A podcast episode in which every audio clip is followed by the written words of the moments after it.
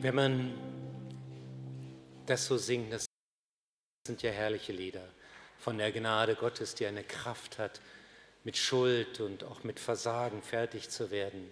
Wenn wir singen, danke Jesus, ich bin befreit, meiner Retter für alle Zeit, dann gibt es umso mehr dann Fragen,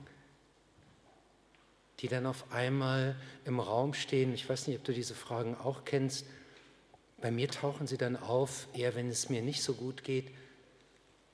Und besonders dann, wenn ich sehe, wo Dinge, Phasen in der Gemeinde oder im Leben eines Menschen sind, die schwer sind, wo sich Glaube zurückentwickelt, wo auf einmal das Miteinander schwer ist. Und dann frage ich mich, wie geht das zusammen? Wie geht das zusammen? Was meint das? Was bedeutet das eigentlich? Warum geschieht das? Es wäre doch einfacher, wenn es nur vorwärts gehen würde, Herr Jesus Christus. Überhaupt, ich weiß nicht, wie du das siehst, aber ich würde es leichter finden, wenn es im Leben keine Probleme gibt. wenn wir hier, guck mal, wir kennen alle Jesus, wir singen Danke Jesus, wenn wir uns einfach doch mal verstehen. Aber auch unter uns gibt es manches Schwierige, gibt es Verstörendes. Auch unter uns ist manchmal miteinander schwer. Und wie, wie kriegen wir das zusammen? Wie kriegen wir das zusammen? Und das hängt zutiefst mit dem Wesen des Reiches Gottes zusammen und auch mit dem Wesen von Gemeinschaft von Christen. Und Jesus hat das versucht, seinen Jüngern nahezubringen. Und es bleibt besser hängen, wenn wir Bilder haben oder Geschichten, die wir damit verbinden, und so hat Jesus ihnen für, das Wesen, zum Verständnis des Reiches Gottes eine Art Bilderbuch mitgegeben. In Matthäus 13 finden wir davon verschiedene solche Geschichten. Und die Geschichte heute, das ist eine Geschichte vom Warten. Ich lese sie einmal vor. Matthäus 13, Vers 24 folgende. Jesus erzählte der Menge noch ein anderes Gleichnis. Mit dem Himmelreich ist es wie mit einem Mann, der guten Samen auf seinen Acker säte. Eines Nachts, als alles schlief, kam sein Feind und säte Unkraut zwischen den Weizen und machte sich davon. Als dann die Saat aufging und Ehren ansetzte, kam auch das Unkraut zum Vorschein. Da gingen die Arbeiter zum Gutsherrn und fragten, Herr, hast du nicht guten Samen auf deinen Acker gesät? Woher kommt jetzt dieses Unkraut? Ein Feind von mir hat das getan, gab er zur Antwort. Und die Arbeiter fragten, möchtest du, dass wir hingehen und das Unkraut ausreißen und einsammeln? Nein, antwortete der Gutsherr, ihr würdet mit dem Unkraut auch den Weizen ausreißen. Lasst beides miteinander wachsen, bis die Zeit der Ernte da ist. Dann werde ich zu den Erntearbeitern sagen, reißt zuerst das Unkraut aus, sammelt es und bündelt es, um es zu verbrennen, dann bringt den Weizen in meine Scheunen. In dieser Geschichte vom Warten macht Jesus zunächst einmal deutlich, wir müssen warten, weil Entwicklung Zeit braucht. Das ist also etwas anderes als die Wartezeiten, die wir gerade betrachtet haben, wo dann ein Ereignis ansetzt, so, jetzt können Sie kommen in, auf den Stuhl sowieso und dann bohre ich Ihnen mal kräftig rein oder was auch immer. Das ist eine besondere Zeit des Wartens, sowas. Ähm, hier geht es um ein ganz anderes Warten. Und das ist noch spezieller im gewissen Sinne. Denn es ist Warten auf Entwicklungen. Mir fällt es auch schwer, wenn Dinge nicht zügig vorangehen. Also wenn in einer äh, Sitzung die Diskussion so auf der Stelle tritt, dann scharre ich innerlich mit den Füßen. Dann überlege ich, wie kann man das mal wieder nach vorne bringen. Oder wenn ich zu meinem Arbeitszimmer hoch muss, das ist unterm Dach, dann nehme ich meist zwei Stufen auf einmal. Jede Stufe, das dauert mir zu lange. Also ich bin einer, der schnell vorankommen möchte. Das ist, äh, ich bin im gewissen Sinne dann auch ein Kind meiner Zeit und wir leben ja in einem technischen Zeitalter und da, ist, da gibt es Knöpfe, da schaltet man an und dann schaltet man aus. Vor kurzem habe ich meine Frau gesagt, erinn, gefragt, erinnerst du dich noch, als man ein Fernsehgerät anschalten musste und dafür hingehen musste und für jeden Programmwechsel musste man zu dem Fernsehgerät gehen und das Programm dann drücken. Ihre Antwort, dann würde man nicht so viele Programme, äh, würde man nicht so viel schalten. Heute schaffen wir es in drei Minuten 25 Programme gleichzeitig zu sehen, weil das so schnell geht. Wir sind gewohnt, dass es schnell geht. Aber dieses Schnellgehen, das ist nicht der Rhythmus, den die Natur hat. In der Natur gibt es Entwicklung. Da gibt es keine An- und Ausschalter, sondern da dauert es. Und Jesus nimmt dieses Bild aus der Natur, wenn er hier sagt, das Himmelreich gleicht einem Mann, der guten Samen aussäte, und sagt, so ist eben das Reich Gottes. Im Reich Gottes braucht es Zeit für Entwicklung. Mit dem Himmelreich ist es wie mit einem Mann, der guten Samen auf seinen Acker säte. Und zwei Verse später heißt es, als die Saat dann aufging, ja, aber dazwischen lagen Wochen, da lagen Monate. Das ist nicht nach dem Motto, heute gesät, morgen geerntet, heute bestellt, morgen geliefert. Das geht nicht in der Natur. In der Natur dauert es länger. Ich habe euch was mitgebracht.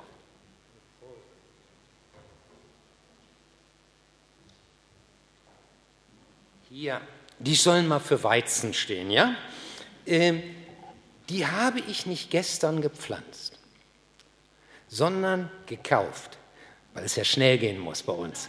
Äh, aber wenn du dich fragst, wie ist das, dann weißt du jawohl, sowas braucht Zeit, das muss wachsen.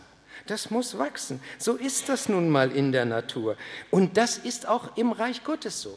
Als ich zum Glauben kam, das steht mir immer noch vor Augen. Es war so ein, ein, äh, einschneidendes Erlebnis. Ich sprach ein Gebet und ich merkte, jetzt hat sich etwas in diesem Moment verändert.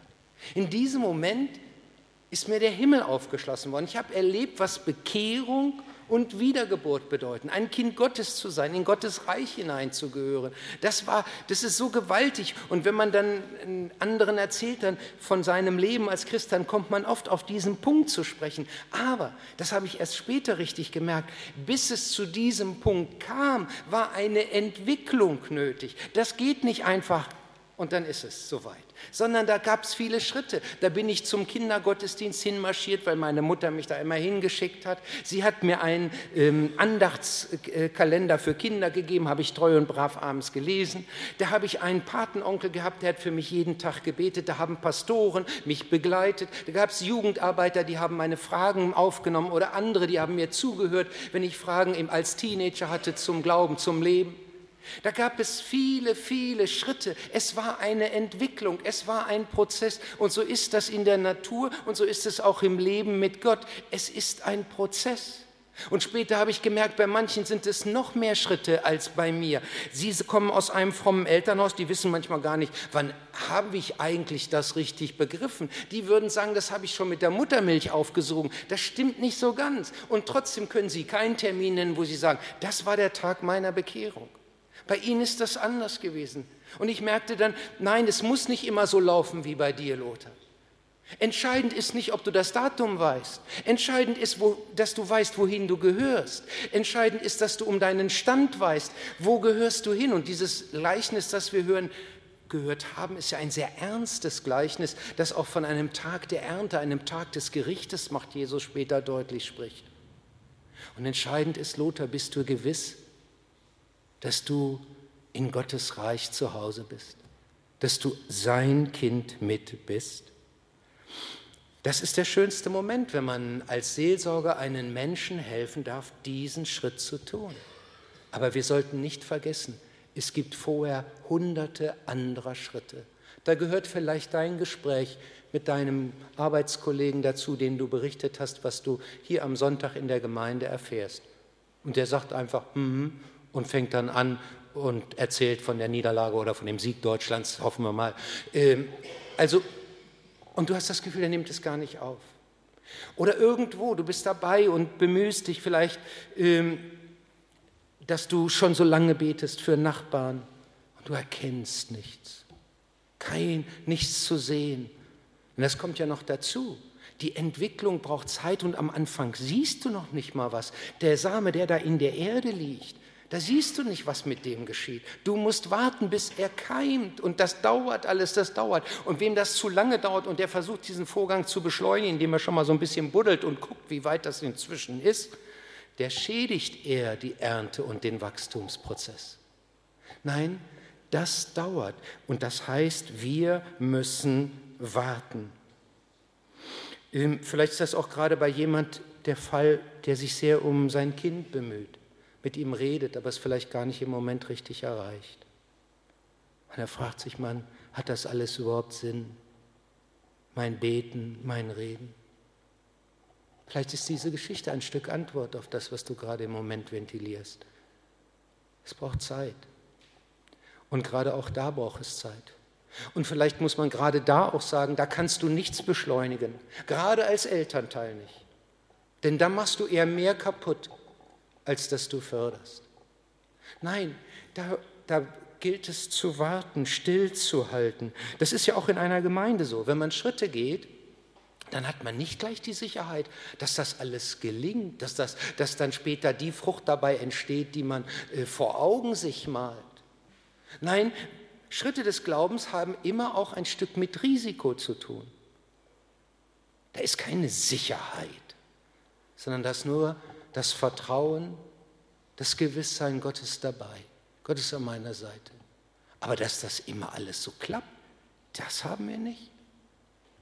Das ist ein, ein, ein, ein, ein schwerer Prozess. Und da müssen wir etwas aushalten, müssen etwas warten. Aber das dauert. Es braucht Zeit.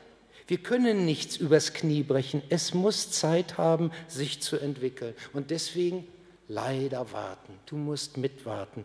Ich muss warten, du musst warten. Wenn du diesen Prozess durchschreiben willst, wenn du mit im Reich Gottes das miterleben willst, aber noch aus einem anderen Grund und das Warten noch viel, viel schwieriger.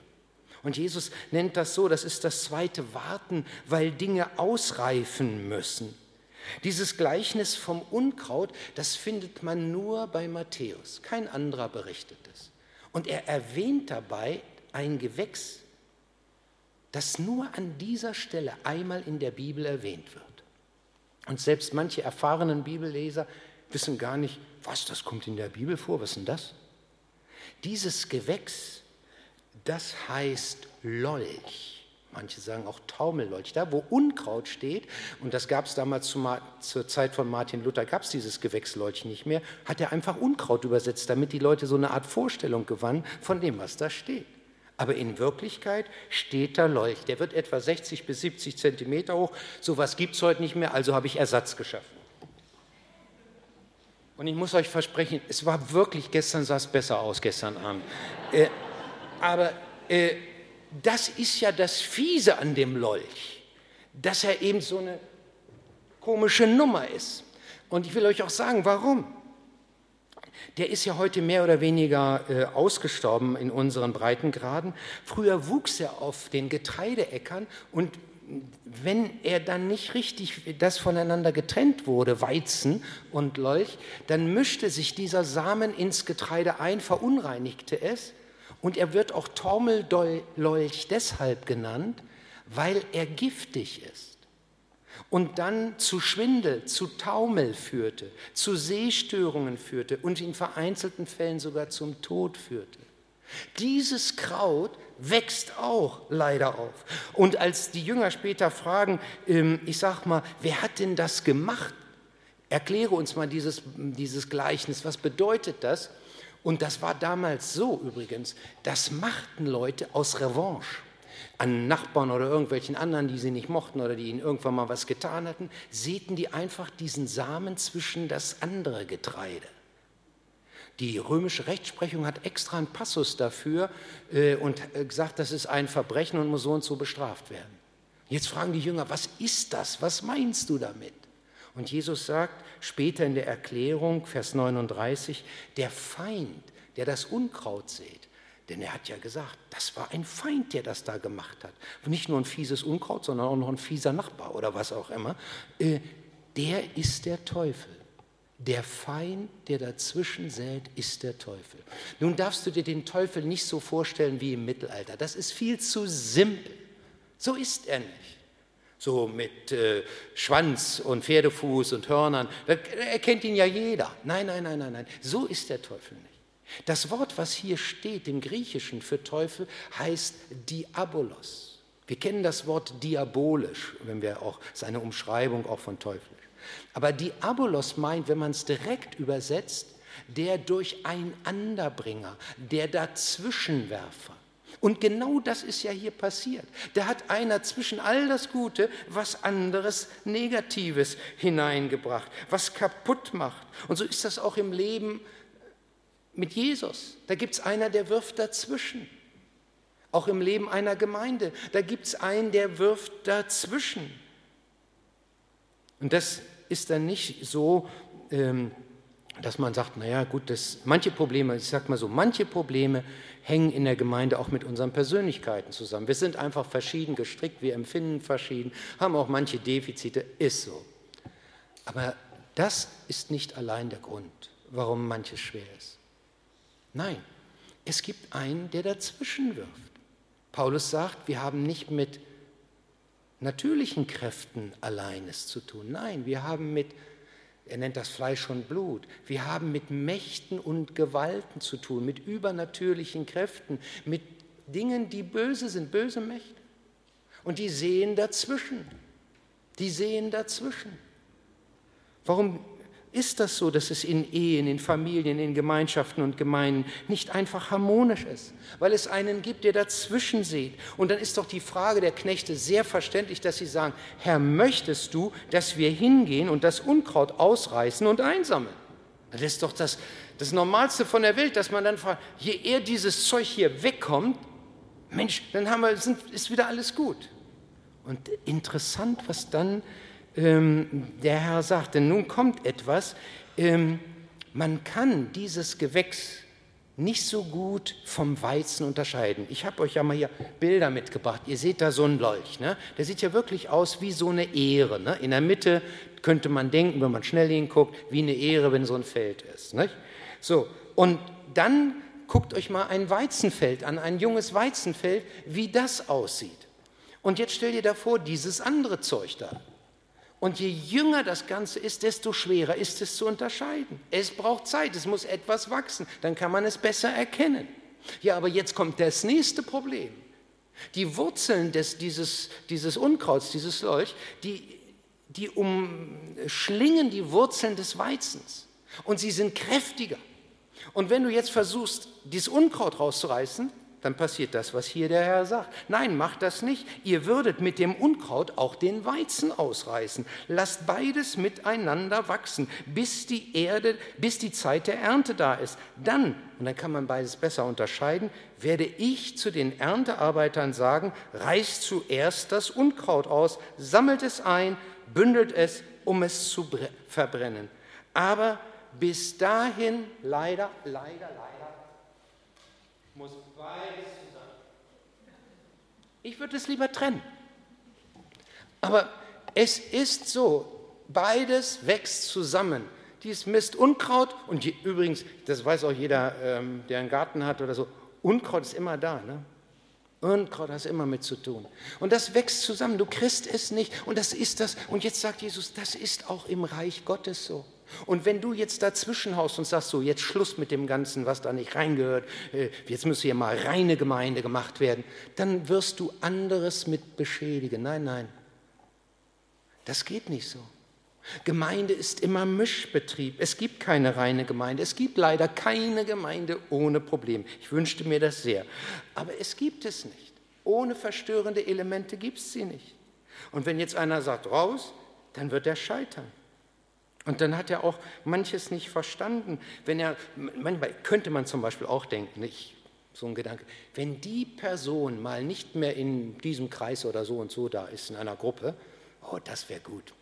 Dann wäre endlich Frieden. Die bringt ja immer nur so Problemnummern und so weiter. Ist auch eine schwierige Geschichte mit dem Menschen.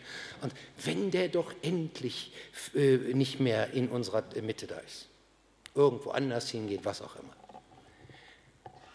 Das hilft nicht. Ich will dir sagen, warum. Das hilft vielleicht, mag sein. Zwei Wochen, drei Wochen, auch ein paar Monate oder wie lange, egal. Aber Unkraut wächst nach. Unkraut wächst nach.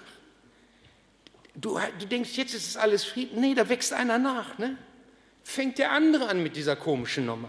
Du kriegst keine reine Gemeinde. Auch derjenige, es gibt ja auch so Versuche, das so ein bisschen für sich zu schaffen, Gemeinde im Sinne von, meine Freunde, das sind meine Gemeinde, mit denen tausche ich mich geistlich aus. Und äh, die Predigten höre ich im Internet, da habe ich gute Prediger und so weiter, die sagen auch das, was ich auch selbst richtig finde und so weiter. Aber das ist nicht das Wesen von Gemeinde. Zum Wesen von Gemeinde gehört Unkraut, leider, leider, aber es ist so. Das Reich Gottes ist immer damit verbunden. Und jeder, der versucht, das auf einen Schlag zu trennen, hat weder das Wesen des Reiches Gottes verstanden, noch hat er eigentlich das Wesen der Sünde verstanden. Denn ein Teil des Problems hier sind wir selbst. Sind wir selbst. In uns ist auch leider manches Unkraut. Und das hängt eben auch damit zusammen. Wenn man das alles so natürlich auf die, ich sag mal, diese groben Sünden, die nach außen sichtbar werden, äh, beschränken, da ist ein, äh, ein äh, weiß ich was, großer Lügner, Ehebruch oder m, treibt Missbrauch oder Säufer oder was auch immer. Ja, da kannst du sagen, da sieht man die Sünde. Und dann kann man das leicht brandmarken. Aber wer so denkt, und das könnte man dann schnell, ich sag mal, klären und bereinigen, der übersieht die viel feineren und gemeineren Sünden, der Rechthaberei, des Egoismus, die, der, wo man sich eben so durchschleicht. Die werden auf einmal nicht mehr so leicht zu fangen sein und zu sagen, ja, denn die stecken in uns. Hast du dich nicht schon mal gefragt, warum ist das so? Ich liebe meine Frau, bin so viele Jahre mit ihr verheiratet und ah, es gibt ja keine bessere. Und dann bist du doch imstande, sie zu verletzen durch irgendein Wort. Das, das ist doch, Hoffentlich passiert es nicht so oft, aber äh, ausgeschlossen ist das ja nie. Und es tut einem leid. Du bist vielleicht noch so ein Typ wie ich. Ich habe nämlich auch so ein Unkraut in mir drin. Stolz. Und fällt es dir noch schwer, sich zu entschuldigen. Es ist so ein Mist, aber dieses Unkraut gehört dazu. Und es ist auch in einer Gemeinde so. Und ich will euch auch sagen, warum es gerade noch dazu gehören muss. Denn das ist das Dritte, was Jesus deutlich macht. Warten, weil Gott wartet. Warten, weil Gott wartet. Der, hier im Gleichnis wird sehr klargestellt, wer das Sagen hat und wer bestimmt, wann das Unkraut rausgerissen wird und wann die Trennung erfolgt. Hier heißt es vom Gutsherrn, dann werde ich zu den Erntearbeitern sagen. Und Jesus macht den Jüngern später in der Deutung klar, wann das ist. Die Ernte ist das Ende der Welt. Das Gericht erfolgt durch Gott selbst. Aber warum wartet denn Gott so lange damit? Die Antwort steht nicht in diesem Gleichnis, aber an anderer Stelle findest du sie. Als Petrus von den Gemeinden gefragt wird, die so leiden mussten und die gerne dieses, die Verfolgung, unter der sie als christliche Gemeinden litten, beendet hätten. Ähm, warum dauert es so lange, bis wir erlöst werden? Da sagt Petrus, ihr müsst nicht denken, dass Gott euch vergessen hat oder dass er irgendwie äh, das Ganze äh, überzieht, verzieht in der Zeit. Es ist so, 2. Petrus 3,15, Gott wartet, damit Menschen gerettet werden. Gott wartet, damit Menschen gerettet werden. In Vers 9 sagt er, Gott möchte nicht, dass irgendjemand verloren geht. Er möchte vielmehr, dass alle zu ihm umkehren. Das ist der Grund. Gott wartet bis zum letzten, um allen eine Chance zu geben. Und er sagt, wenn du verstanden hast, wer ich bin und wie ich bin, und wenn du verstanden hast, was du, wovon du selbst lebst, dann dann gibst du auch anderen eine Chance bis zum letzten. Das heißt nicht, dass wir über alles den Schwamm so machen und sagen, es ist alles herrlich und gut. Nein, nein, das nicht. Aber wir sind nicht das letzte Gericht, sondern wir tragen und wir ertragen auch einander. Das ist das, was er hier sagt.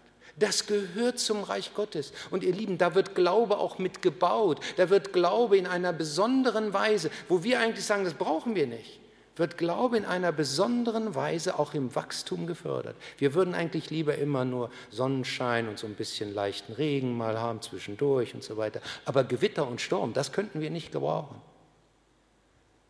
Schwierigkeiten durch andere, Verstörendes können wir nicht gebrauchen. Und Jesus sagt, Lothar, das gehört zum Reich Gottes.